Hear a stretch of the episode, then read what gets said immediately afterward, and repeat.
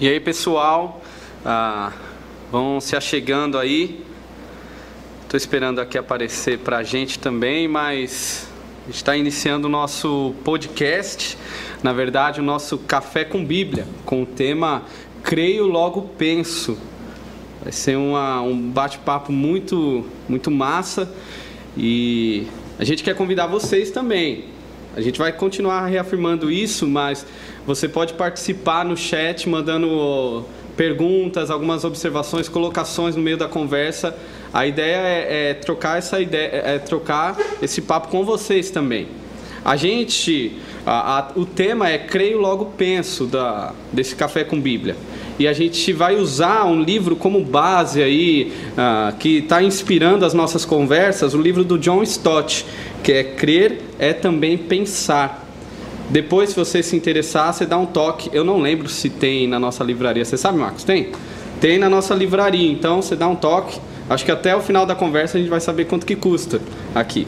Mas é um livro pequenininho, muito bom, que tenho certeza que vai despertar em você a, a vontade de estudar, de conhecer mais sobre Deus, sobre a palavra e pensar mais sobre a sua fé. Crer é também pensar. Eu estou aqui com uma turma muito fera. Eu acho que, se você não me conhece, eu sou o Pedro. Eu cheguei aqui no início do ano. Estou fazendo parte da equipe pastoral, servindo aqui a Zona Sul. Uh, mas daqui, da turma que está aqui, eu sou o peixinho menor de todos. Então eu vou jogar para a turma se apresentar e aí a gente vai conhecendo a galera. Podem falar aí. É, eu sou Rosália, sou estudante de filosofia no, na UFRN. Estou aqui na Igreja Batista Zona Sul desde 2019, que foi o ano que eu me mudei para cá, por conta do, da faculdade, né? Sou do interior do estado do, do Caraúbas e vim para cá por conta da faculdade, desde então estou na IBZS. Sou Paulo, faço parte também da equipe pastoral da IB Zona Sul. Também sou psicólogo, neuropsicólogo e eu acho que é um momento fantástico para a gente pensar a respeito do papel do pensar na vida do cristão. Olá pessoal, meu nome é Eliseu, eu sou natalense, sou graduado em Ciências Biológicas, tenho mestrado, doutorado em Bioquímica e Biologia Molecular, sou professor na universidade e trabalho como cientista além de ensinar. Olá pessoal, meu nome é Lila, eu sou estudante de Relações Internacionais, estou na igreja desde 2015 e sou natalense daqui, né? Vocês perceberam que aí a, o nível aqui tanto é que eu terminei a minha apresentação, foi lá, sou o Pedro. Acabou aqui. Dois. Do Eliseu, doutor. eu sou... É verdade, o time aqui tá, tá pesado. É, o tema da nossa conversa hoje é uma pergunta. A pergunta é: pensar é pecado? Ah, eu acredito que você saiba essa resposta. Na verdade, é uma pergunta retórica. Mas, ah, como é um café com Bíblia, eu queria iniciar com vocês lendo um versículo que está em Romanos, é, capítulo 10, versículo 2. Se você puder abrir, abrir a sua Bíblia aí, o seu celular, ah, vai ajudar bastante. Romanos, capítulo 10, versículo 2. E daqui desse versículo a gente inicia a nossa conversa, a, as nossas questões, perguntas, partindo daqui. Romanos 10, versículo 2. Posso testemunhar que eles têm zelo por Deus, mas o seu zelo não se baseia no conhecimento. Paulo falando aqui dos judeus. Paulo diz que pode testemunhar que essa galera, os judeus, eles têm zelo por Deus, mas lhes falta conhecimento. A palavrinha para zelo aí que Paulo traz é, tem a ver com sinceridade. Eles são sinceros, sinceros. Eles são devotos. Ah, eles têm entusiasmo com Deus. É, é aquela galera que busca ah, ser, ah, ser os primeiros a fazerem. Vamos, vamos trazer para cá. Vou esquecer um pouco do judeu, vou trazer para cá. É, Paulo está falando da turma que, que, é, que a turma que ajuda a preparar o, o culto, a turma que vai estar tá tocando, tu, aquele cara que ou mulher que está tocando, está ajudando na cantina, está ajudando na recepção, alguém que tem, alguém que ora, alguém que busca a Deus, é, que ama a Deus, que se interessa ah, por Deus. Mas Paulo está falando que para essa pessoa é, lhe falta conhecimento. E aqui eu queria já começar com uma polêmica, jogar aqui para a roda, para os mestres aí, uh, para ouvir deles e a gente começar o debate. É, pensando assim, então quer dizer que aquela pessoa que é devota, que ama Deus, que se de, que ora, que é o primeiro a ajudar na igreja, que faz tudo na igreja, essa pessoa mesmo fazendo tudo isso, ela pode estar errada.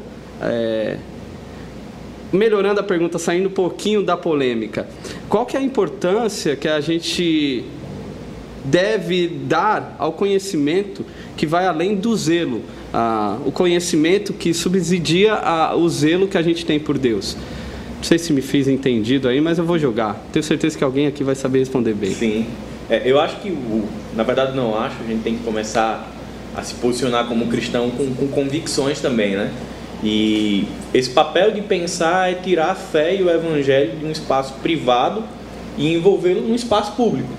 É, por muitos anos, desde a reforma, tem existido um, um, movimento contra a reforma que tem privatizado a fé cristã e tornado ela um objeto que só quem conhece é quem faz parte do movimento.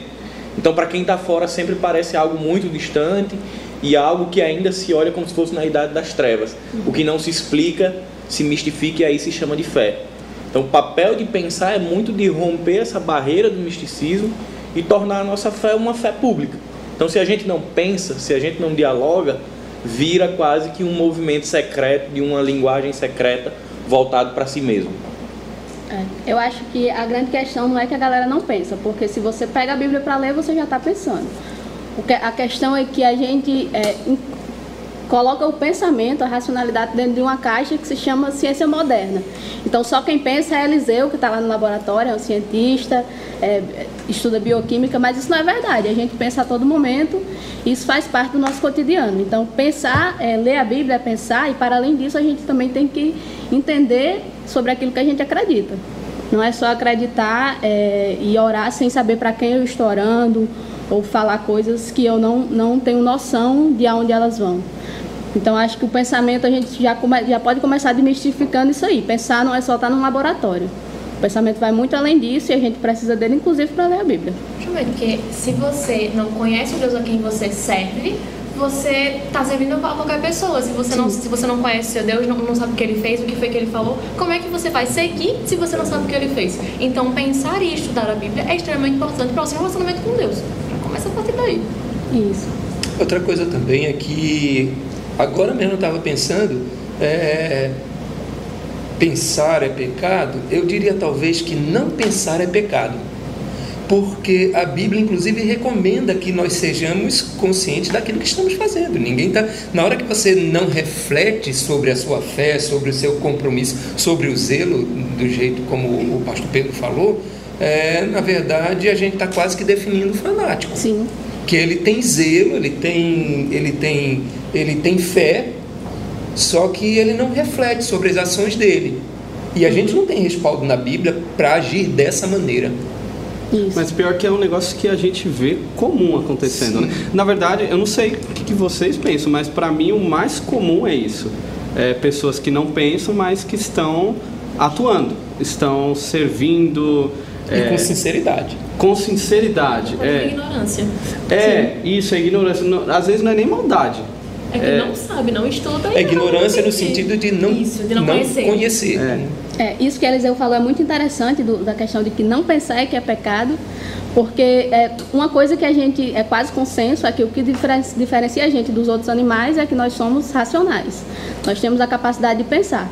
E quando a gente lê a narrativa da criação de Gênesis bíblica, né, a narrativa que a gente acredita, ela fala justamente que uma das grandes diferenças, a grande diferença da gente para os demais seres foi que Deus nos criou a imagem e semelhança dele. Então, será que essa imagem e semelhança não implica justamente a racionalidade? E aí, se eu não uso a racionalidade, eu estou recusando a minha imagem e semelhança, uma, uma parte dela, né? Então, isso nos afasta de Deus. E Sim. não, não pensar. E isso que Rosália traz, isso é muito importante, porque o conhecimento que se tem de Deus parte de um processo de revelação do próprio Deus, né? No ato dele querer se revelar a nós, mas também da iluminação da nossa mente. Então, aquilo que nós entendemos sobre Deus parte de uma reflexão prática, teórica e prática, né? Ah, o apóstolo Paulo em Romanos vai falar sobre isso no capítulo 1 e 2, como a revelação geral ela é condenatória, justamente porque me faz enxergar o meu pecado. Então agora o que eu percebo é que ao longo do tempo, ah, talvez se tenha tido um, um erro exegético com Hebreus 11, 1.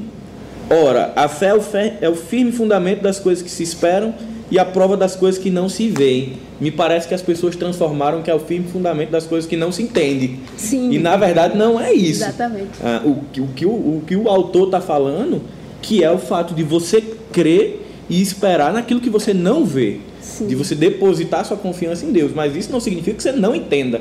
Uhum. Né? E aí se criou esse movimento místico na igreja. Não, eu não entendo, eu atribuo a Deus, se deu errado na minha vida, É o ninguém foi Deus. Deus. Ninguém explica, Ninguém explica Deus, é. É Nada contra isso. preto no branco. Você nem se vai censurar aí o vídeo, né? É mancada. Cancelaram o Pedro agora. É mesmo, eu gosto de outras músicas do Preto e Branco. Mas a, a Rosália trouxe um negócio muito massa, da Imagodei. Cara, é um tema que eu acho muito da hora. E que eu sempre fico pensando, é... Quais são as características em nós que são inerentes a Deus que não tem nos outros, nos outros seres, seres. né?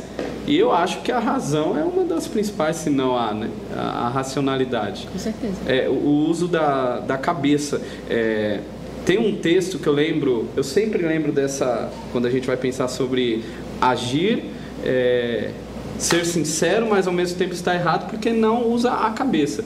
É, Davi, quando, eu não sei se vocês lembram, quando Davi vai buscar a arca, é, ele, ele inicia o seu reinado e a primeira ação dele, pô, é a, é em Primeira Crônicas lá, eu não lembro a referência. É, eu vou buscar a, ar- a arca. E ele junta a turma, eles fazem mó festa, pegam a arca, aí a arca num caminho, acho que é usar, né? Que tenta pegar a arca lá. E Deus vai fulmina usar e no final das contas não rola. Davi volta super chateado e um capítulo, dois capítulos depois, Davi faz a mesma coisa, deseja ir buscar a arca. Pô, Saul nunca priorizou isso. Davi priorizou. Eu- Davi estava querendo buscar a presença de Deus para o meio do seu povo. Que é E na segunda vez, dá tudo certo. E nas duas vezes, a galera foi cantando grande ao Senhor, e digno de louvor. A galera foi tudo. Mas quando a gente olha a segunda vez, a gente percebe que Davi, ele usou a cabeça. Ele foi para a Bíblia, foi para ali para os textos bíblicos sagrados, e ele viu como que Deus ordenava que deveria ser feito. Obedecendo, ele fez e Deus abençoou na segunda vez. Então, Davi na primeira vez, ele não tava, ele, ele era sincero, pô, ele tava querendo fazer um negócio na primeira vez, né? é isso, que- é isso aí, é o zelo. Ele teve zelo, mas faltou conhecimento. E era um cara que conhecia muito. Você vai ver Sal, os Salmos, ele conhecia.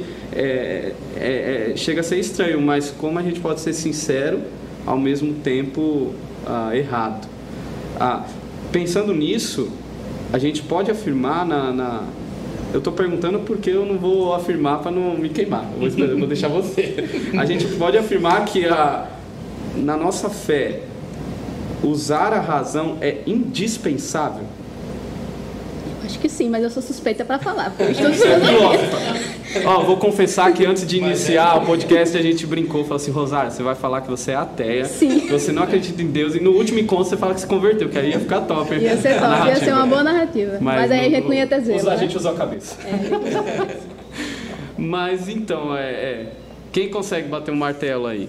A racio, a- a- usar a razão é algo fundamental para a fé ou, ou não? Bicho, eu acho que sim.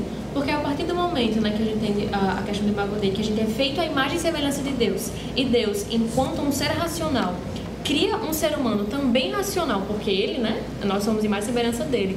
Então, se ele cria a gente com a razão, obviamente que ele vai querer que a gente use. Então, se a gente não usa a partir desse, desse né, pressuposto que ele fez a gente para usar a razão, se a gente não usa, a gente tá errando, porque ele fez a gente para criar, fez a gente para imaginar cultura, ele fez a gente para arte, fez pra gente fazer outras coisas e não só simplesmente tipo fechar os olhos, vou pensar mais e só vou louvar. Não que o louvor não, não, não seja certo, é muito bom, mas você você linkar a fé e a razão são duas coisas é, indispensáveis uma para outra, tipo, uma não tá aqui, a outra tá aqui, elas estão juntas. Então, quando você entende que Deus te fez enquanto ser humano pensante igual a ele, você entende que, bicho, eu realmente tenho que pensar porque Deus me fez a pensar. Ele me criou para ser um ser pensante e agir conforme o entendimento que ele me deu. Então, para isso você precisa pensar, né? Pra poder entender.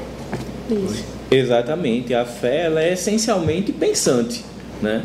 É, se a gente olha o salmista, ele vai falar da ideia de ruminar nas escrituras. E a ideia é justamente de coloca para dentro, coloca para fora, mastiga, coloca para dentro de novo. E na verdade você está fazendo reflexões sobre isso.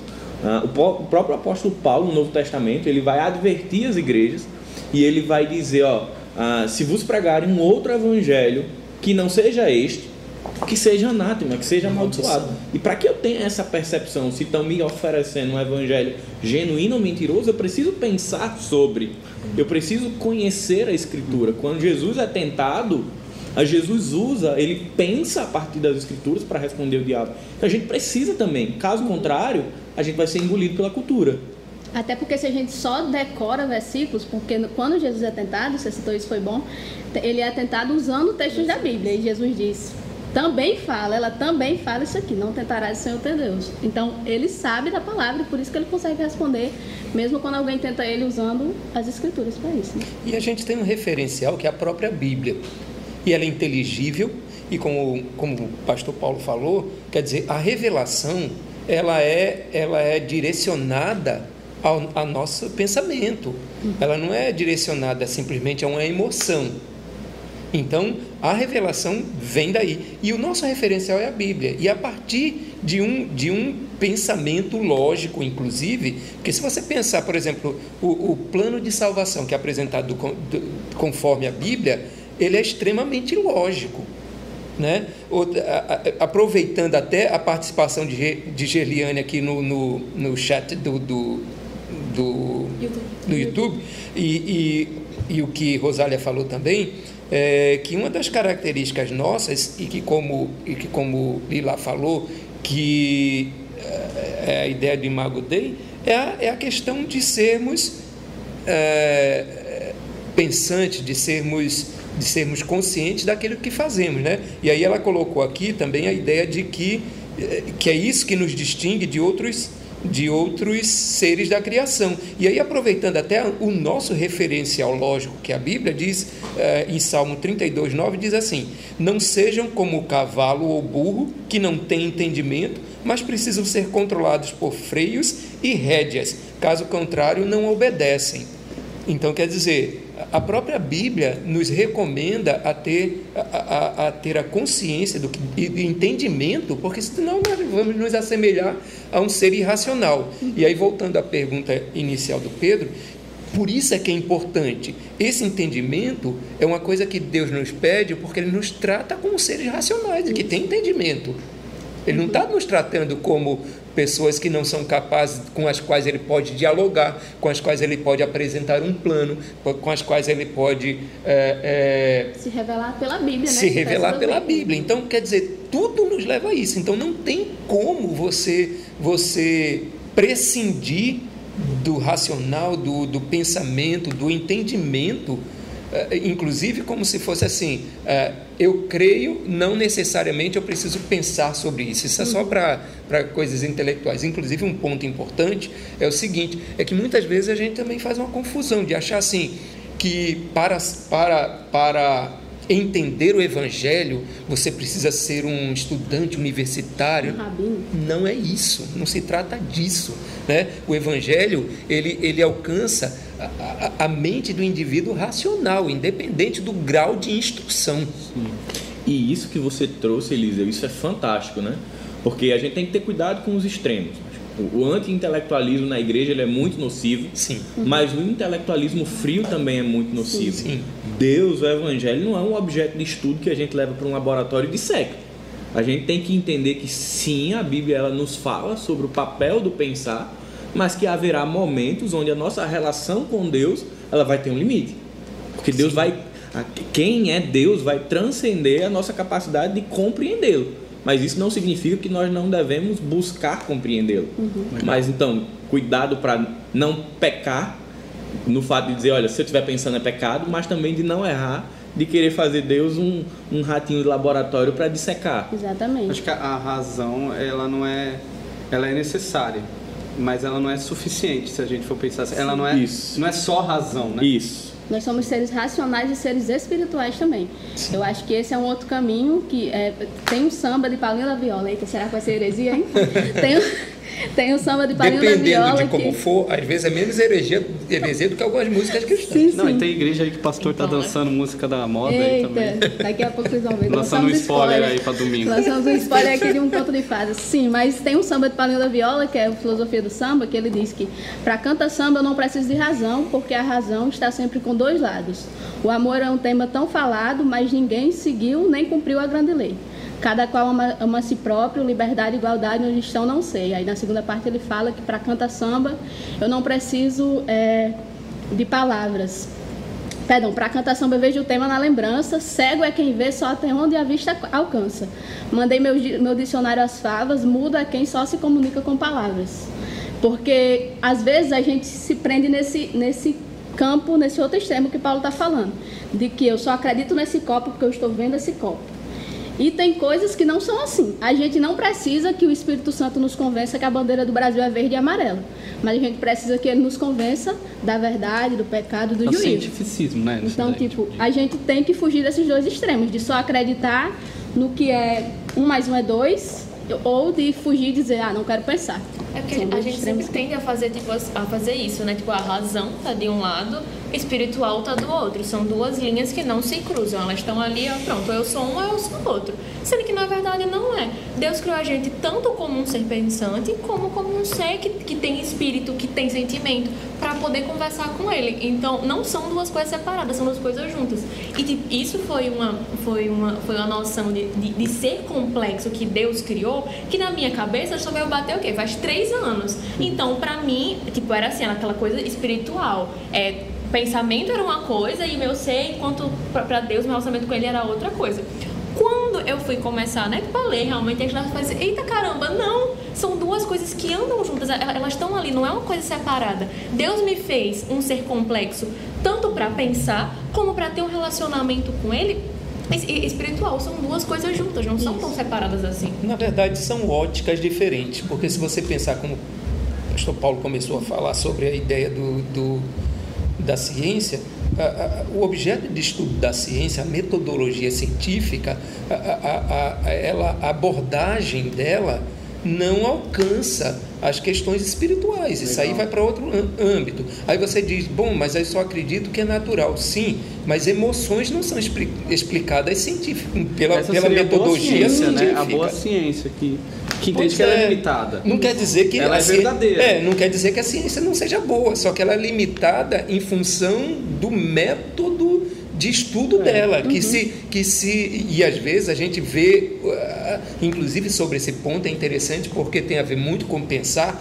o pensar do indivíduo uh, ateu e, e do religioso uh, uh, extremista que acha assim a ciência uh, então tudo que vier da ciência não presta porque ela só só e, e aí toma é, o, o, o, o, anti E aí não quer tomar vacina. Do... Pois é, pois é, Termina pois é. E, assim. você, e, e aí você mistura. A outra coisa também é do ateu que, que não, que, que, que espera que a ciência vai explicar coisas e, e, e se, e se ele não quiser pensar sobre as questões espirituais, mas, por exemplo, as questões emocionais, sentimentais, não dá para explicar ah, num laboratório utilizando uma estratégia científica esse tipo de é, são naturezas distintas. Agora sim é também importante pensar que nós como cristãos acreditamos num Deus que criou toda a natureza e criou todas essas dimensões com sabedoria com sabedoria. E ele não deixou a coisa no total mistério, ele permitiu que nós pudéssemos, inclusive, usufruir disso daí, a partir de, um, de uma racionalidade, um pensamento, de um entendimento, inclusive da própria natureza. A Rosália citou agora sobre vacinas. Vacina, aí a minha mulher diria assim: vacina não é de Deus, porque não foi Deus que criou a vacina. Mas minha mulher também diria, mas talvez seja de Deus porque ela deu inteligência para o homem criar uma vacina. Criou o vacineiro, né? Está entendendo? Então quer dizer, e até, por exemplo, se você entende todo esse processo, E, e, foi a partir do entendimento desse processo que o homem começou a ter uma melhoria de qualidade de vida. Com certeza. É. E algo que o José Neto ele coloca aqui, eu achei bem interessante, provavelmente foi respondendo a, a nossa provocação do tema, ele comentou assim: Depende do conceito de pensar e no que você está pensando. É verdade, José Neto. Dependendo de qual seja a sua premissa, no que você pensa, você pode estar pecando. Uhum. Mas aí eu queria trazer o texto de Paulo no, na carta aos Romanos, capítulo 12, verso 1 e 2. Ele vai dizer: Portanto, com a ajuda de Deus, quero que vocês façam o seguinte: entregue a vida cotidiana, dormir, comer, trabalhar, passear a Deus como se fosse uma oferta. Receber o que Deus fez por vocês é o melhor que podem fazer por Ele não se ajustem demais à sua cultura a ponto de não poderem pensar mais. Em vez disso, concentrem a atenção em Deus. Talvez seja um pouquinho diferente da sua versão, porque eu li na, na versão a mensagem. E, e eu gosto dessa perspectiva de não se amoldem demais à cultura desse mundo, porque ele traz a ideia do equilíbrio, que, que, foi trabalhado inclusive no discipular há pouco é. tempo. Uhum. A gente precisa se relacionar com a cultura, mas o princípio do nosso pensamento ele tem que ter uma base, ele tem que ter uma epistemologia e é a palavra. Sim. Então, se eu penso com um princípio filosófico, e aí com todo respeito, Rosário, mas ou com um princípio ideológico, talvez o meu posicionamento cristão ele desvirtue do que a palavra é. E aí a gente precisa ter uma cosmovisão bíblica. Então, eu tenho que pensar sim mas eu tenho que usar como ponto de partida a palavra. Tipo, o erro não está no pensar, né? Está no, no coração pecaminoso. Uhum. Pensando ou não pensando, é, ele vai fazer. Ou, ou pensando errado, ou deixando de pensar, ele vai fazer besteira. Sim, sim. É, agora, tra trazendo assim, essa conversa para a prática, porque ali lá falou um negócio que eu achei interessante. Tipo, há três anos, você falou, né? Que começou, pô, eu sou um ser pensante, né? Creio, logo penso. Mateus está. Mas, é, na prática, quando a gente traz, a igreja ela é assolada pelo, pelos dois extremos, como a gente está colocando aqui, né? O hiperintelectualismo, um intelectualismo frio, morto, mas também pelo anti-intelectualismo. Uhum. É, eu não sei se vocês já ouviram. Ah, é, é Lilá talvez eu ouvi mais próximo, mas Eliseu, quando adentra essa vida, ou Rosário também, ah, na igreja a gente escuta falar, olha, toma cuidado, você que está entrando na faculdade. você já ouviu? Já ouviu? Eu ouvi muito. Lá em casa dizendo assim, eu já, filha, eu já ouvi pastor falando em púlpito. Pastor falando em púlpito sobre o cuidado e pedindo oração porque alguns jovens da igreja estavam fazendo vestibular para que eles não se desviassem. Deus é mais. Caramba. E, e ainda tem a galera de fora que aí vai olhar para um Eliseu da vida e vai falar assim: ah, mas você é tão inteligente, por que você é crente? Como já ouvi, é crente? já ouvi isso, você já também. isso também. Quando eu estava, quando eu tava, quando eu fui para São Paulo fazer pós-graduação lá, e na igreja em que eu estava, não foi abordado por, por gente que por, por crente que chegou para mim, como é que pode você biólogo e, e, ser crente? Como é que você, como é que você, como é que pode? Isso quer dizer, e eu fiquei surpresa porque eu, eu sempre ouvi isso de pessoas uh, que, de fora da igreja, mas de uma pessoa da igreja, quer dizer. Surpreso. Eu fiquei surpreso, chocado. A pergunta que, a pergunta que fica é, é são duas, na verdade, que eu queria jogar. É, como que o. Qual é a raiz desse anti-intelectualismo no cristianismo? Porque se a gente vai ver a história da fé cristã, é uma fé pensante, desde o início. Né? Até porque se a gente não quer pensar, a gente tem que rasgar a Bíblia, porque uhum. o ato de ler é, é, vai, vai te exigir pensar. Então, quando que. É, não sei se vocês vão saber falar, mas quando ou como que adentra um anti, esse anti-intelectualismo, essa mentalidade que anula o pensar, ó, mentalidade que anula o pensar, né?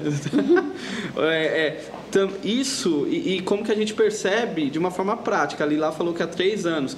Eu vou dar um exemplo, aí eu jogo a bola para vocês. Na minha área, que eu, eu mexo com música também, uh, eu percebo o quão a gente não usa o cérebro às vezes.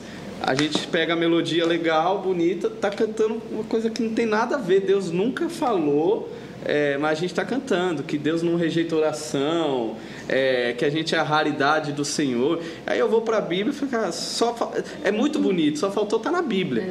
É, é, então, vocês sabem dizer tipo sobre quando que entra, quando, ou por que, qual é essa influência, por que chegou na gente e na área de atuação de vocês aí de vida, de igreja aí, onde vocês percebem, ou até em vocês já percebendo. Deixa, deixa eu até adicionar uma coisa, não responder pelo menos ainda, pelo menos da meu ponto de vista, mas deixa eu dizer uma outra coisa aí também, inclusive baseado no que Geliane, estou fazendo propaganda de Geliane aqui porque eu estou lendo, tá pessoal? Geliane falou aqui sobre que nós batistas é, somos considerados muitas vezes como muito racionais e somos é, sem sermos levados tanto pela emoção. Até e, e, e, se confunde isso com falta de intimidade com Deus.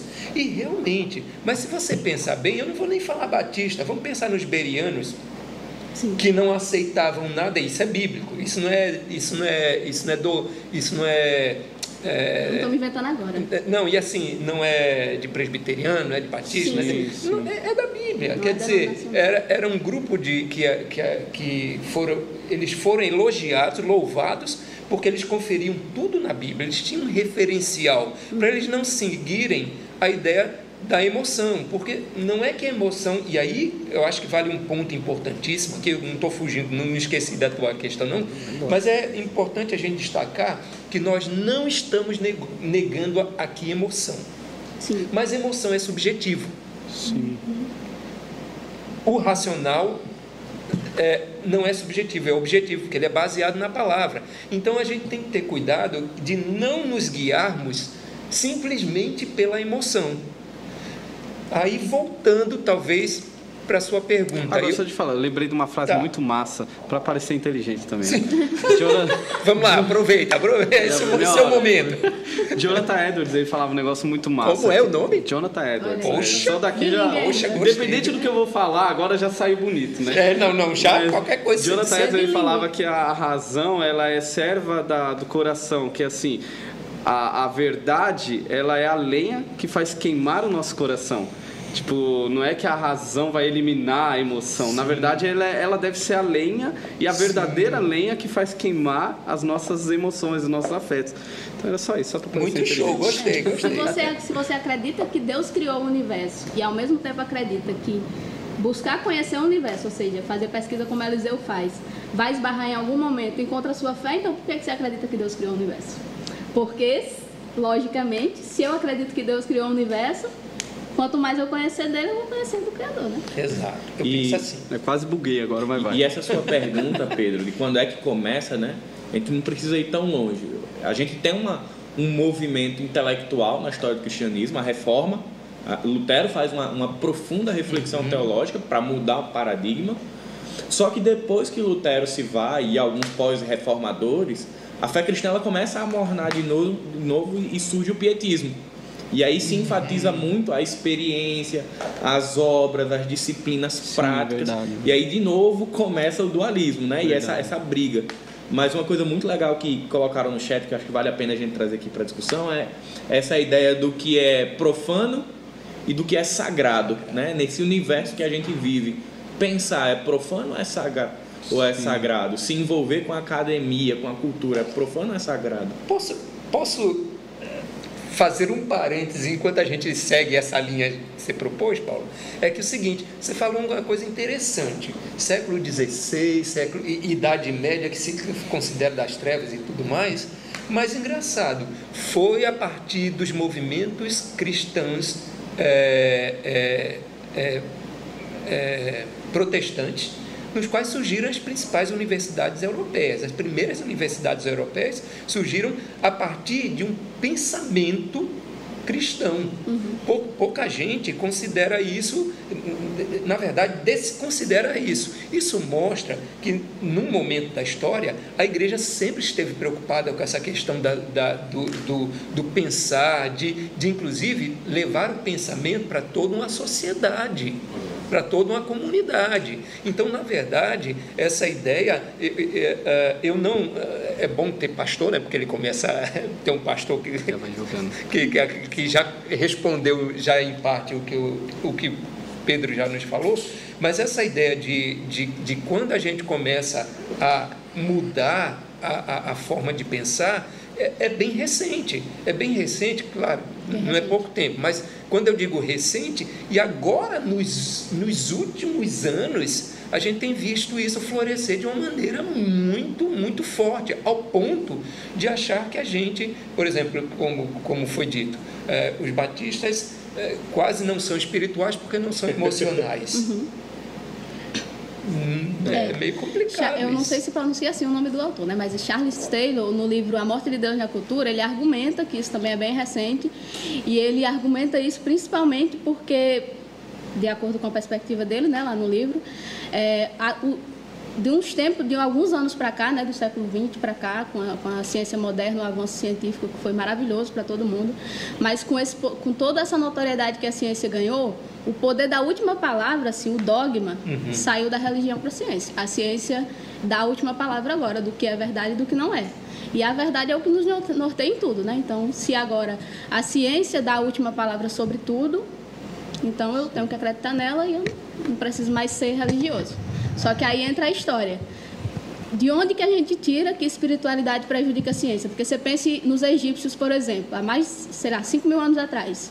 Eles se inventaram, tipo assim, se aprimoraram muito naquela técnica de embalsamar os corpos, de tirar órgãos de dentro do corpo da pessoa, porque eles acreditavam, a espiritualidade dele era que depois dali a pessoa continuaria vivendo. Então a espiritualidade deles movimentou eles a desenvolver uma técnica incrível há milhares de anos atrás, que hoje a gente desenvolve cientificamente, entendeu? Então a espiritualidade também impulsiona a ciência. É, o, o Marcos Cavalcante trouxe uma pergunta aqui, uma provocação. A gente não vai responder exatamente essa pergunta, Marcos, mas só uma, uma reflexão. Ele traz como vocês racionalizam os assassinatos de Deus no Antigo Testamento. Não é, não é bem essa a nossa seara da noite. Mas qual é o cuidado que a gente tem que ter com essas questões ditas polêmicas nas Escrituras? É uma barreira hermenêutica que existe aqui, de aproximação Sim. do texto. Então, se eu parto dos meus conceitos de moralidade, ética e justiça para olhar a Bíblia, eu vou cometer erros assim grotescos de interpretação. Então, a gente sempre tem que nos aproximar o máximo possível do que estava acontecendo nesse contexto da história do povo de Deus e a partir daquilo entender. Então, assim, não respondendo a tua pergunta, mas dando uma sugestão de um caminho por onde você pode pensar isso daí. Tem um livro é. até massa nesse tema que é Deus Mandou Matar. É uma pergunta. Eu não faço ideia quem é o autor, mas Tem acho que só uma pessoa escreveu sobre isso. Duas indicações sobre isso também é, é os livros de, de, Daniel, que é um historiador. É, o, o Outros da Bíblia, que ele trabalha a cultura dos ah, outros povos legal. que viveram ali ao redor do, do povo de Israel, e aqueles da Bíblia. Então a gente, se você, se você me perguntar, tem como explicar a Bíblia cientificamente? Bom, não tem, porque a ciência surgiu milhares de anos depois do que aquilo foi escrito. Então a gente tem que se aproximar do contexto para entender o que aconteceu, os exageros que eram usados no texto, enfim, são muitas questões, mas esses dois livros são bons e ajudam a explicar um pouco.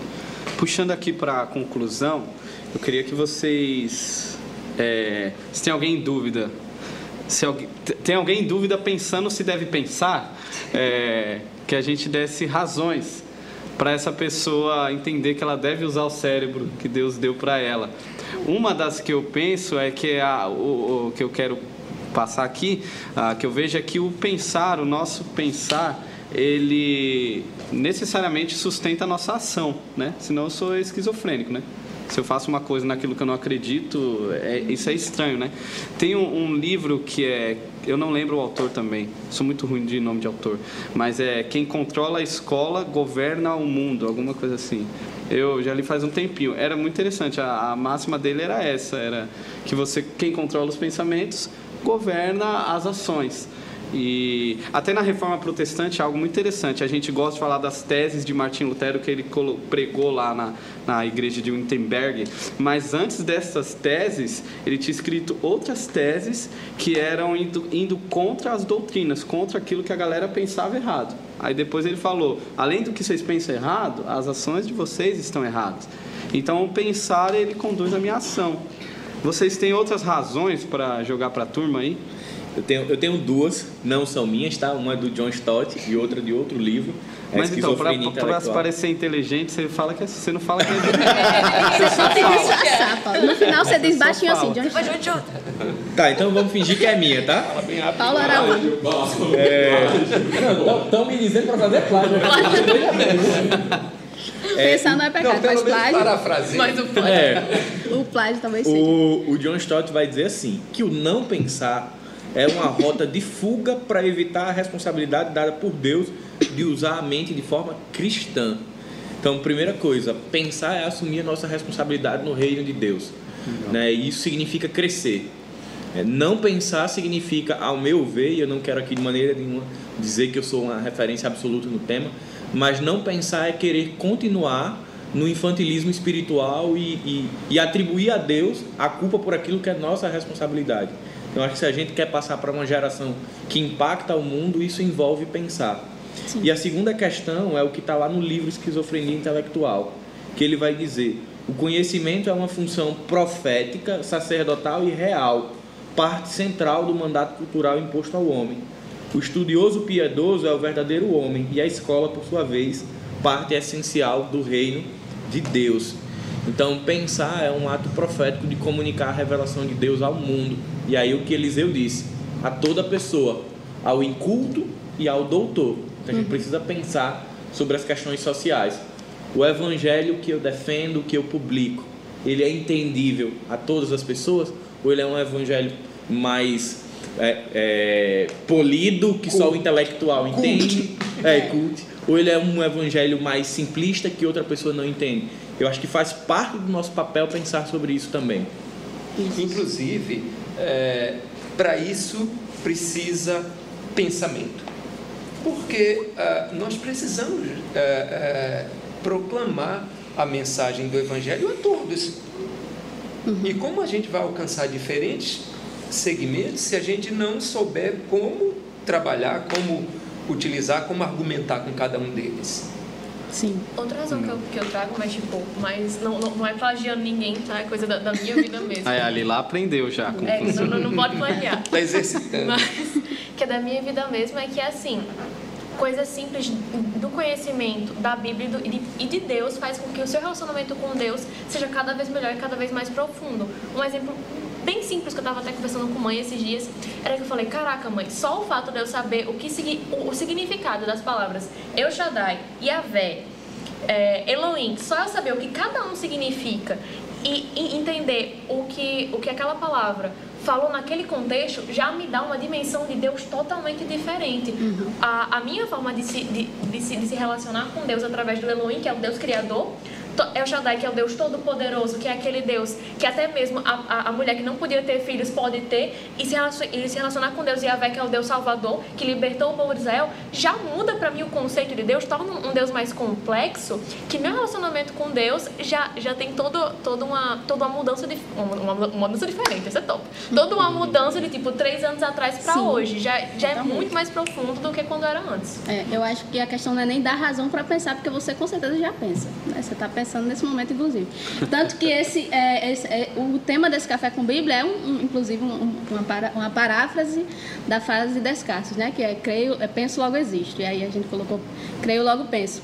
Eu acho que a questão é aquela pergunta filosófica que o final do Facebook fazia pra gente, quando a gente entrava nele, que era no que você está pensando. Então a gente tem que pensar no que nós estamos pensando, né? Já que nós pensamos, uma vez que a gente pensa, você está pensando, com certeza está pensando. Meu Deus, se então, você não bugou que você agora, não pensa, se você não bugou agora, você não buga mais não.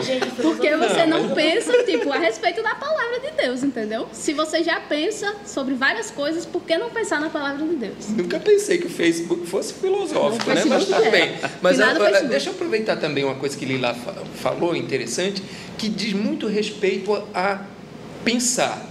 E crente como crente pensa. Você já viu como o jargão utilizado no meio cristão, principalmente evangélico, ele é utilizado sem se saber o que, que está dizendo? Então, algumas palavras, algumas palavras que são até bíblicas, como justificado, que aparecem em muitas músicas, a gente não tem a ideia teológica do que, que aquilo significa, do que é remido e tal. E eu vou mais além, por exemplo, quando a gente vê, muitas vezes alguém diz assim: olha, Fulano é muita unção. E aí você pergunta o que é unção, só para entender. Ah, é assim, é assim, é a pessoa que fala bem. Peraí, isso é oratório, isso é. Isso é tá entendendo? Ou seja, eu não estou Estou apenas mostrando com exemplo como às vezes a gente usa um jargão, um chavão próprio de crente evangélico e que a gente não entende o que está por trás daquilo, não sabe o que está dizendo. E, e, nessa brincadeira a gente pode estar, inclusive, utilizando mal. E, e, e é o que Lila está dizendo. Você sabe é, quantas músicas tem os nomes hebraicos? São 20 nomes, não sei o que. Tá, você canta, mas não tem ideia daquilo. Ah, mas é lindo. É lindo, você não tem. Você está dizendo. Então isso significa dizer que se você não pensa, alguém pensa por você. Se você não pensa nas músicas que você canta, você vai cantar aquilo que baseado em quê? no, no, em que fulano está dizendo, e se ele disser algo que, que, que nem bíblico é? Se você já tem o costume de não pensar, você vai vai sendo levado. Alguém vai pensar por você. Bicho, isso é muito, muito complicado. O fato de você não pensar, alguém pensar por você, você pode ser levado por dogma, por religiosidade. Sim. Totalmente errado, nada a ver com a Bíblia, mas você tá lá. Porque fulaninho falou, tava naquela música, ou, eu não sei, pastor maravilhoso tal disse, e eu vou nossa, teólogo de, de, de, Instagram que é maravilhoso. Eu, eu já peguei umas, umas blogueiras que eu olho assim e falo, gente. Cadê a referência bíblica que eu não estou vendo? Então, é, é muito complicado quando você deixa de pensar e terceiriza o seu pensamento para outra pessoa. E aí, e aí é isso que talvez a gente tenha que ter cuidado, porque o que está acontecendo muito, não é novo, não vou dizer que é coisa dos últimos tempos, mas é muito comum a gente ter líderes religiosos que ditam normas, que dizem coisas, que pregam, que usam púlpito para pregar coisas que não são bíblicas. Pode até ser, pode até ser, ser inócuas, digamos assim, mas pode ser que seja a, a, a, atrapalhe a fé e, e, a, e uma perfeita compreensão do que realmente é o Evangelho. Uhum. Por isso que às vezes a gente fica com uns determinados umas determinadas práticas que não são cristãs, defendendo práticas que não são cristãs, em, é, por unha, com unhas e dentes, é que não tem apoio na Bíblia. Vou, vou pedir um tempinho aqui para o nosso diretor para um comentário que foi colocado aqui que eu achei fantástico da da Luísa. Ela colocou assim: acho que não só o pensar, mas também o nosso sentir a partir da palavra, né? Essa ideia de pensar sobre a palavra, mas de senti-la. E para mim que profissionalmente trabalho com psicologia e tenho uma linha TCCista, a gente parte do pressuposto que o sentir é um desdobramento do pensar. E aí eu olho para Elias e os profetas de Baal, Sim. o cuidado apenas do sensorial, né? Os perigos do sensorial. Elias tem uma experiência extremamente sobrenatural com Deus vence os profetas de Baal ali numa coisa cinematográfica, só que a cabeça dele é posta a prêmio. Mas racionalmente o cara deveria ter saído dali e dito: meu amigo, pode vir um trem que eu passo é. por cima. Depois de ontem, qualquer boss. O que é que acontece? No outro dia ele tá, meu Deus, olha o que será de mim, eu vou morrer. Quer dizer, ele dá vazão ao que é sensorial e aí ele perde de vista o que Deus tem feito na vida dele. Então, não estou dizendo que isso é uma regra, mas é um cuidado. Quando Elias deixa de pensar no que Deus tinha feito na vida dele e se entrega ao que é sensorial, ele perde de vista a presença de Deus. E eu acho que isso é, um, é uma coisa que no texto eu sempre fico com cuidado e eu acho que é importante ponderar sobre isso. A Anne, ela fechando aqui, né, pra gente encerrar, ela ainda comentou: Nossa, Eliseu, quando eu colocar música agora eu vou ficar pensando em tudo que eu canto. Isso é muito legal, velho, que a gente tá colocando aqui, porque pensar nos compromete. Não pensar não nos compromete. A gente pode cantar, é. a gente ora sem pensar. Agora, quando eu penso naquilo que eu estou orando, naquilo que eu estou falando, isso vai me comprometer. Uhum. E isso nos tira da manada, né? A gente, uhum. porque a gente tem a, a parece que tem a, a, impressão, principalmente quando você vai no evangeliquez de internet, uhum. de televisão, que crente é tudo igual. Sim. Ah, e pensar começa a nos tirar dessa manada. A gente começa a destoar. A gente começa a se achar meio estranho, né? Uhum. Pô, eu, eu, não, eu nunca parei para pensar, isso não faz sentido nenhum. E tá todo mundo fazendo. Sim. E tomara a Deus que Ele nos leve cada vez mais a esse caminho, a você que está participando aí. E na próxima quarta-feira a gente inicia a nossa conversa a partir daí. Ah, crente é tudo igual? Ah, tenho certeza que você vai pensar daqui até lá nessa questão aí. Deus abençoe, gente. Valeu, até quarta-feira que vem. Obrigada, gente. Até quarta-feira que vem. Valeu. Até mais. Tchau. Tchau, tchau.